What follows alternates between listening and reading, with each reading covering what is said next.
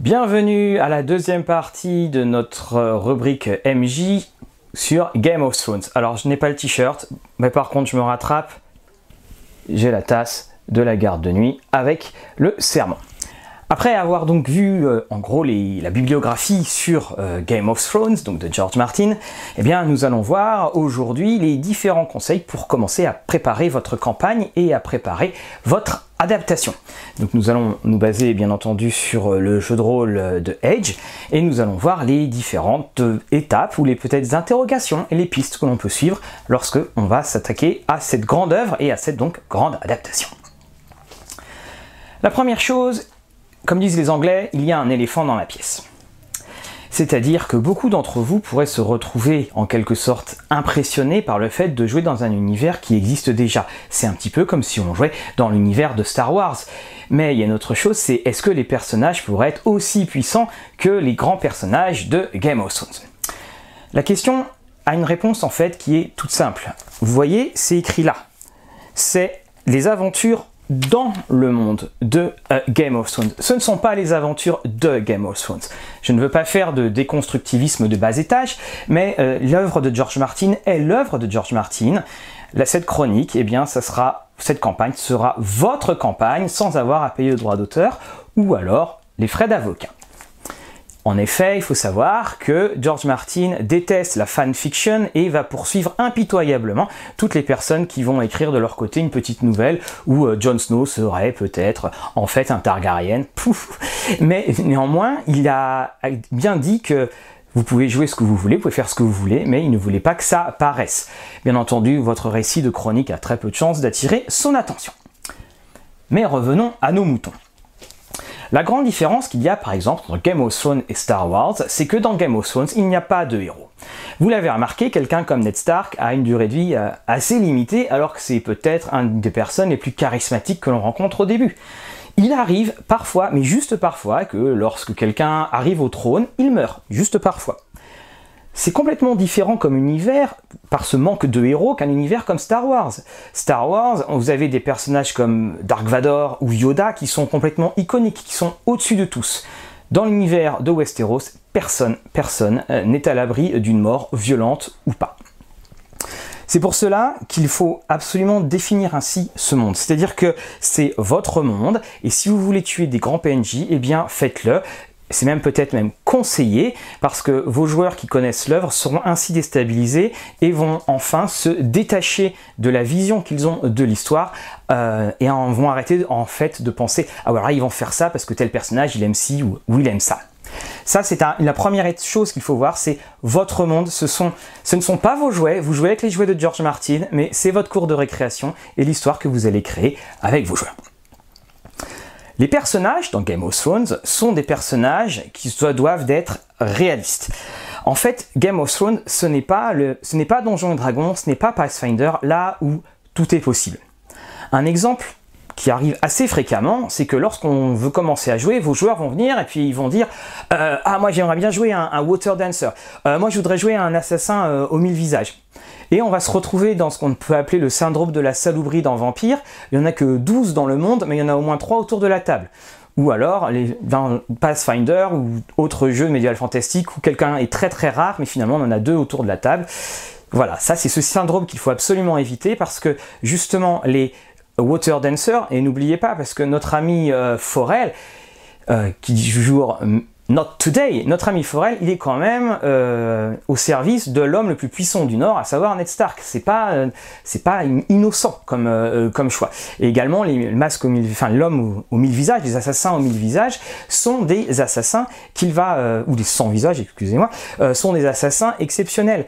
Et ça, c'est plus tard, quand vous allez évoluer dans l'histoire que vous allez les découvrir. Si vous faites venir à vous et à la table tout de suite, eh bien, toutes les spécificités du monde de Game of Thrones, il n'y a plus véritablement de découverte pour les joueurs et puis également pour les personnages. Parce que Game of Thrones, c'est un univers de surprise. Vous l'avez remarqué, l'histoire avance dans le présent, mais également elle avance dans le passé. On découvre de plus en plus des mystères enterrés qui deviennent, les mystères d'hier deviennent les, vérités d'aujourd'hui. Il y a ce, phénomène dans l'histoire. Ça va dans, tous les sens. Enfin, ça va vers l'avant et ça va aussi euh, vers l'arrière pour les survivants. Donc, vous devez prendre cela en compte. C'est-à-dire que dans vos personnages, dans vos intrigues, il doit y avoir ces petites zones d'ombre D'où, enfin, pour lesquels vous avez déjà trouvé la solution, ça évite les retournements de situation où les joueurs vont pas trop y croire. Mais ça, il faut absolument que vous ayez ça en tête. C'est que ce qui va se passer, ce qui s'est passé ce qui s'est passé dans le passé, si vous permettez l'expression, a son impact dans, euh, le présent et voire même dans le futur. Euh, la gloire de quelqu'un peut très bien avoir été euh, sa trahison il y a quelques années. L'autre chose de Game of Thrones qui caractérise cet univers, c'est le nombre pléthorique de personnages. Si vous lisez le roman, il y a des moments où on a euh, une lorsqu'on a les morts des premières batailles, on a une vingtaine de noms qui sont donnés et, et c'est d'ailleurs leur seule apparition euh, dans toute l'œuvre. Et là, il faut que vous gardiez ce système-là, il faut que vous gardiez ce nombre pléthorique parce que un, s'il y a des problèmes, ça fait beaucoup de morts et ça fait ambiance Game of Thrones.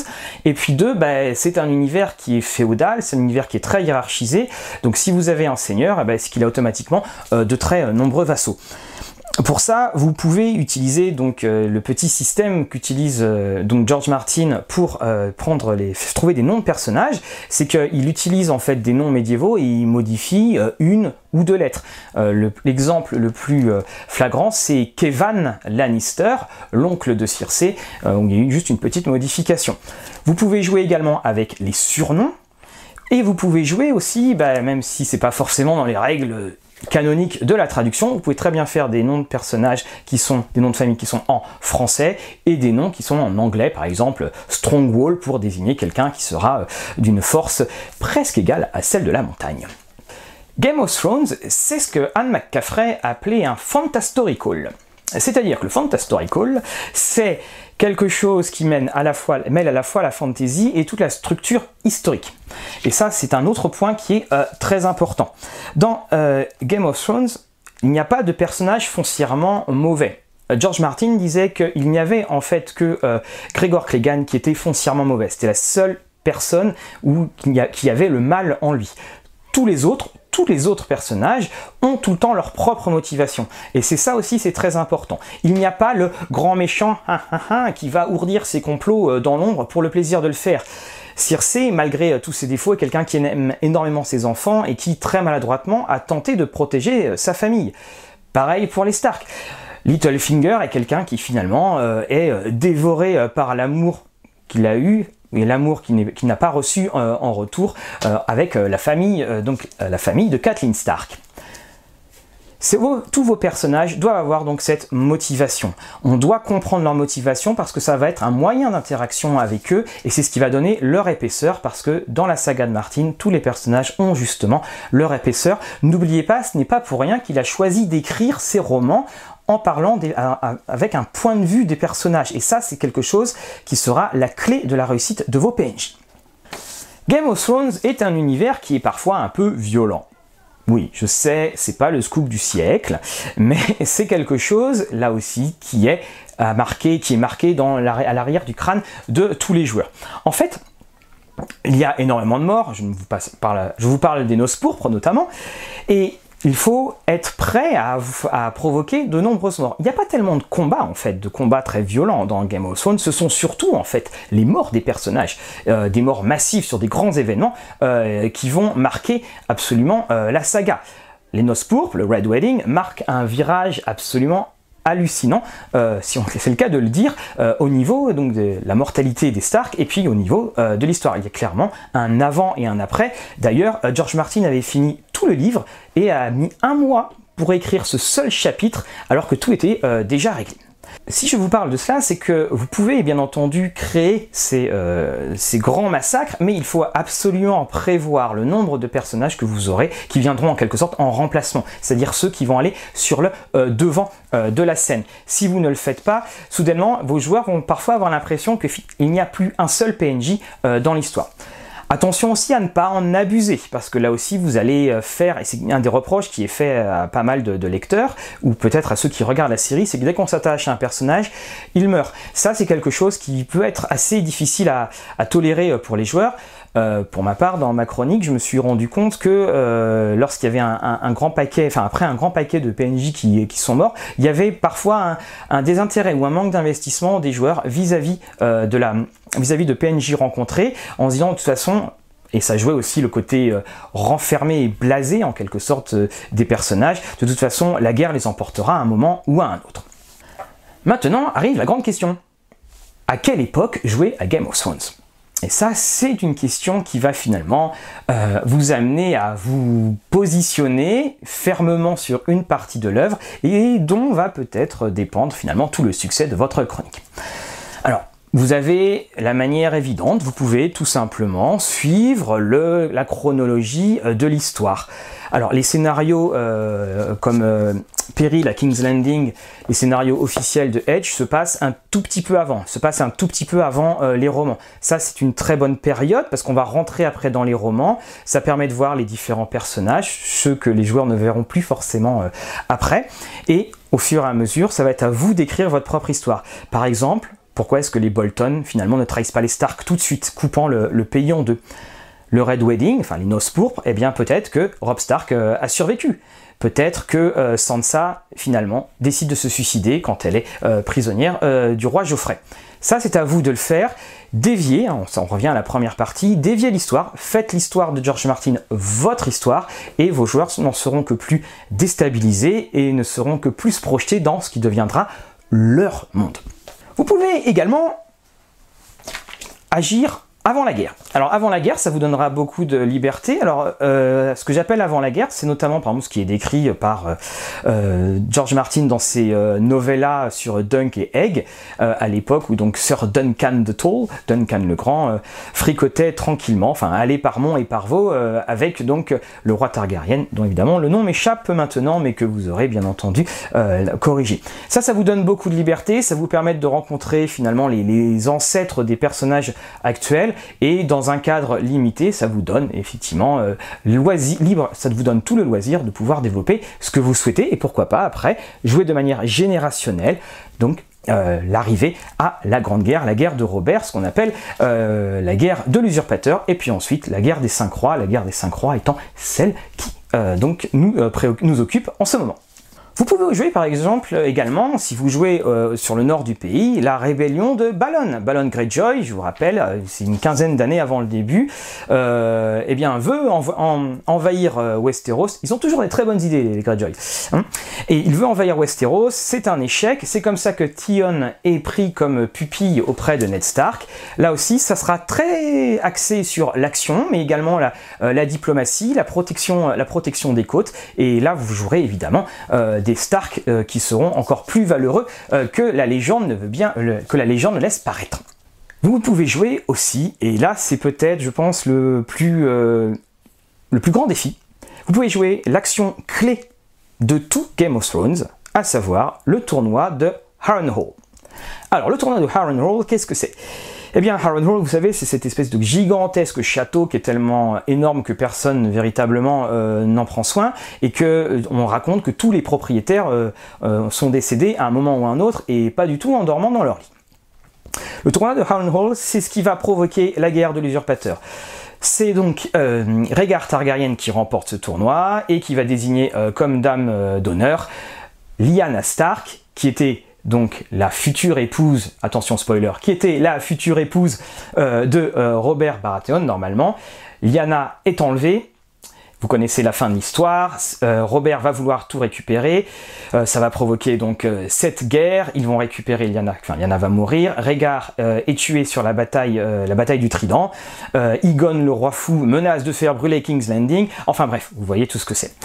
C'est le moment clé parce qu'en fait, au début de l'histoire, euh, on ne voit les Targaryennes que par les yeux de Robert, et Robert est de tout son cœur les, euh, Targaryennes, puis finalement on se rend compte que Rhaegar était quelqu'un qui était euh, vraiment doux, qui aurait été un excellent prince, et puis que à aucun moment Lyanna ne semble avoir résisté en fait à, à cet enlèvement. Cela peut jouer énormément d'intrigues, ça vous permet de mettre toutes les maisons en action dans, ce, fameux tournoi, et puis après, ça va vous permettre d'aller dans, la, euh, guerre, donc la guerre où Robert va pouvoir, euh, où Robert va récupérer le trône, et là, vos personnages et vos maisons vont être au centre de l'histoire, et bonus, c'est que vos maisons finalement pourront avoir un alignement différent si vous continuez à jouer par génération, euh, un alignement différent dans la nouvelle guerre, à savoir la guerre donc des cinq rois, la guerre qui est dans les romans, qui est décrite dans les romans et la série. Si vous voulez euh, jouer également ces côtés, ces, générations, alors évidemment c'est pris en compte dans, le jeu, mais il y a beaucoup de points communs avec le jeu de rôle Pendragon et ce système de génération. Vous pouvez même utiliser le système Pendragon pour euh, résoudre bien des aspects et bien des conflits dans, euh, dans Game of Thrones.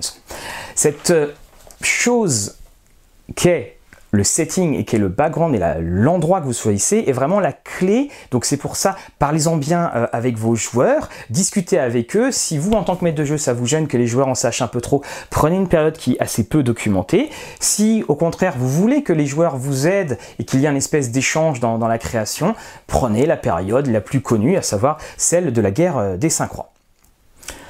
On en arrive maintenant au dernier endroit. On a vu le quand Eh bien, on va voir le où, c'est-à-dire où est-ce qu'on peut jouer à Game of Thrones? Alors attention, c'est pas euh, dans la salle à manger ou la cuisine, non, c'est où est-ce que je peux y jouer, c'est dans quelle partie?